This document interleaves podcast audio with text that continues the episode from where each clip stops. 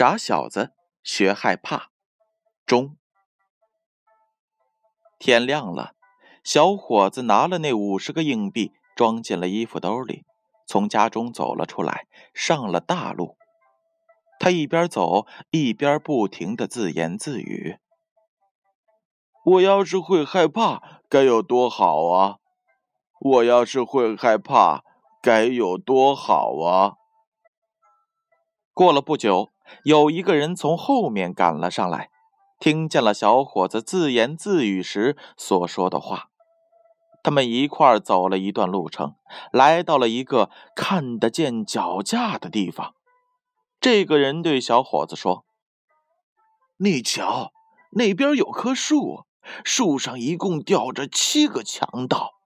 你坐在树下，等到天黑了，你准能学会害怕。”如果只要我做这个的话，那太容易了。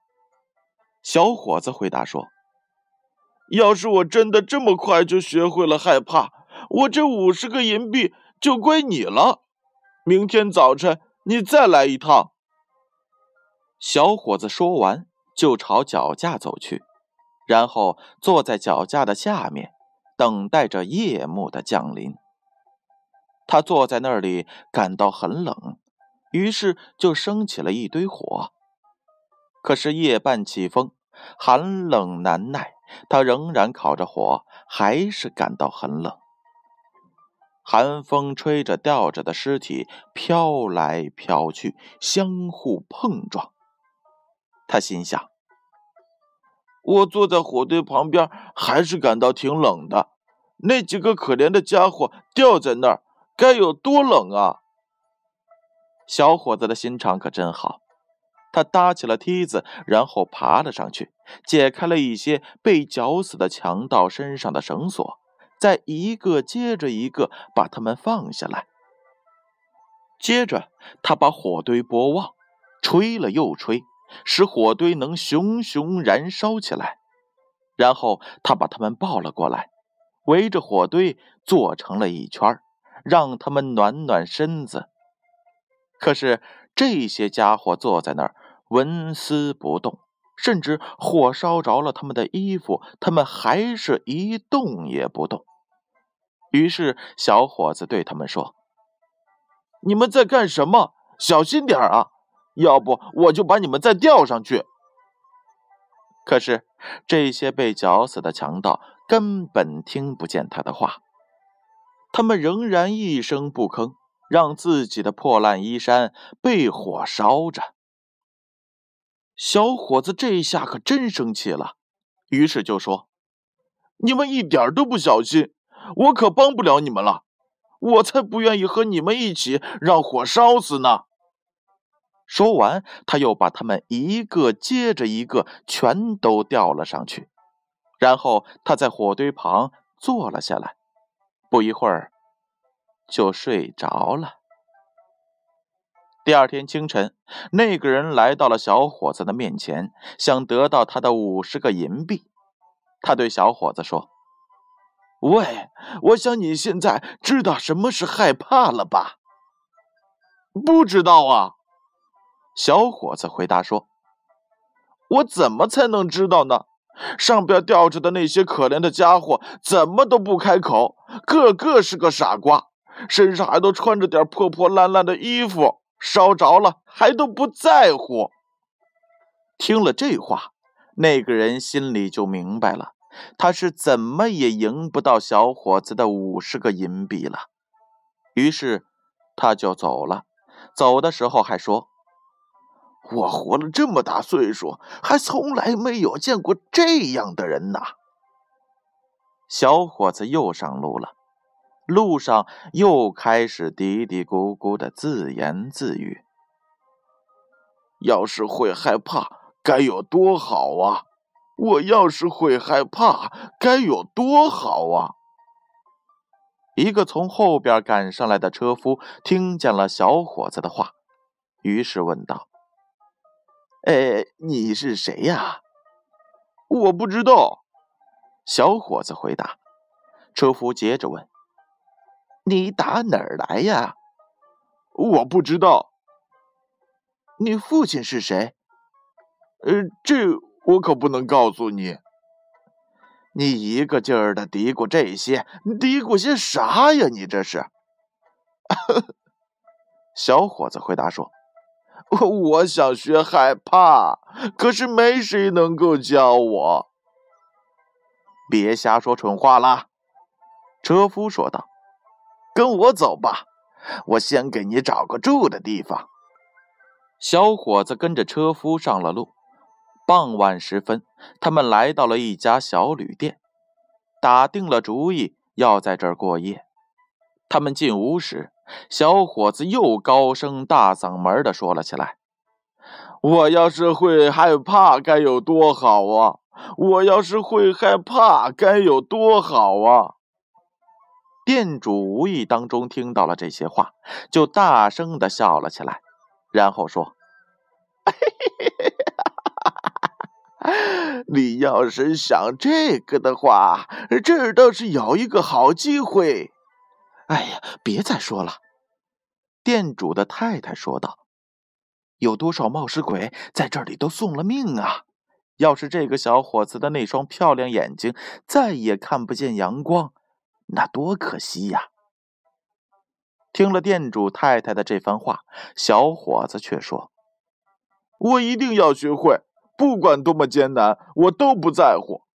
正是为了这个，我才从家里面出来闯荡的。”小伙子死缠着店主不放，店主只好告诉他，离小旅店不远有一座魔宫，谁要想知道害怕是怎么一回事只要在那里待上三个夜晚就行。国王已经许下了诺言，谁愿意到魔宫里一试身手，就把公主许配给谁。那位公主啊，是天下最最美丽的少女。在魔宫里藏着大量的金银财宝，由一群恶魔把守着。谁要是能够得到这些金银财宝，就是一个穷光蛋也会变成大富翁。不少人冒险进了魔宫里去，可是都是有去无回。第二天早晨，小伙子见到了国王。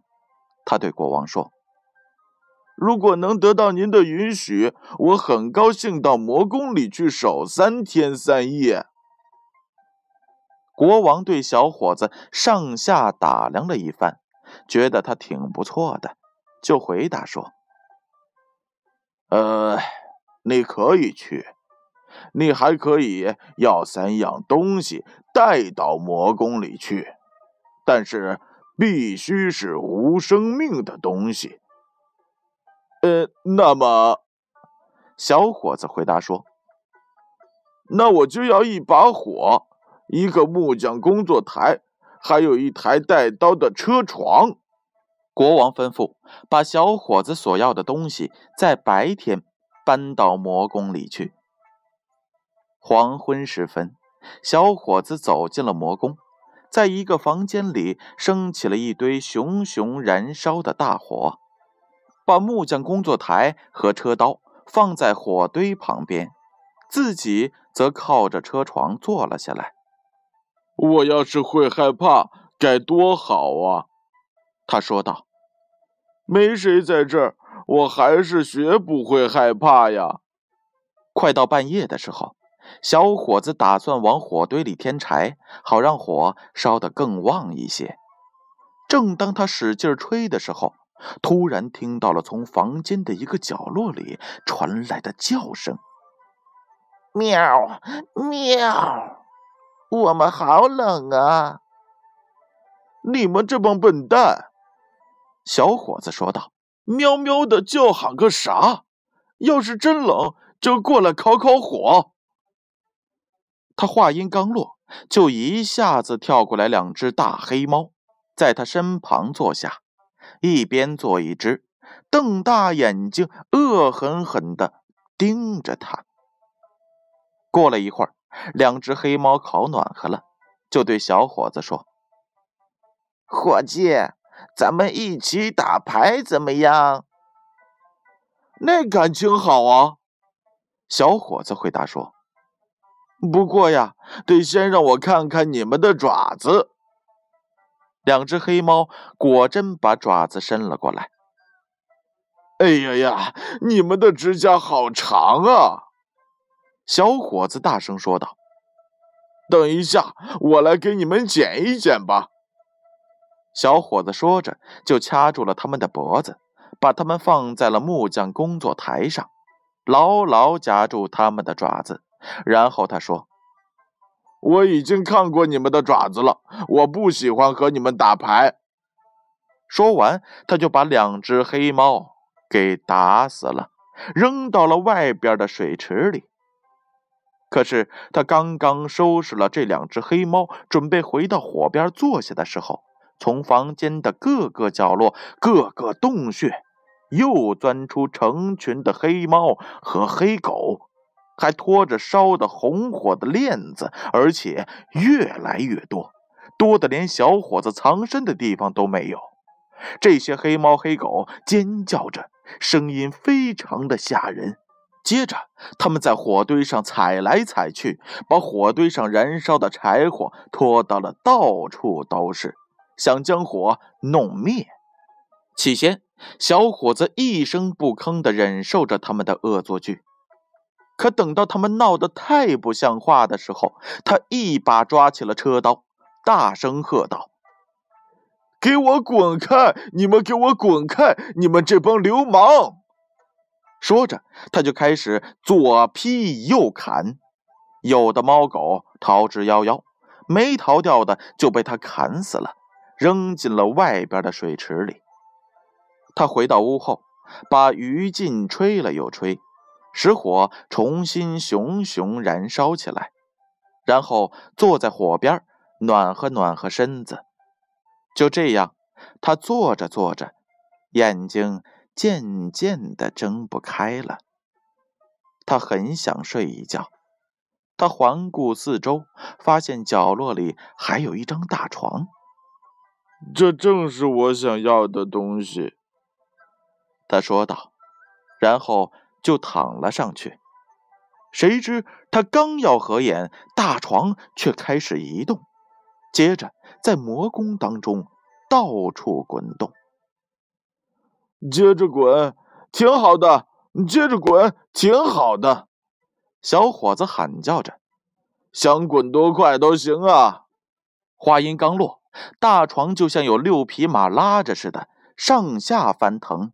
像飞似的向前滚动着，穿过一道道门槛儿，翻越一段段楼梯。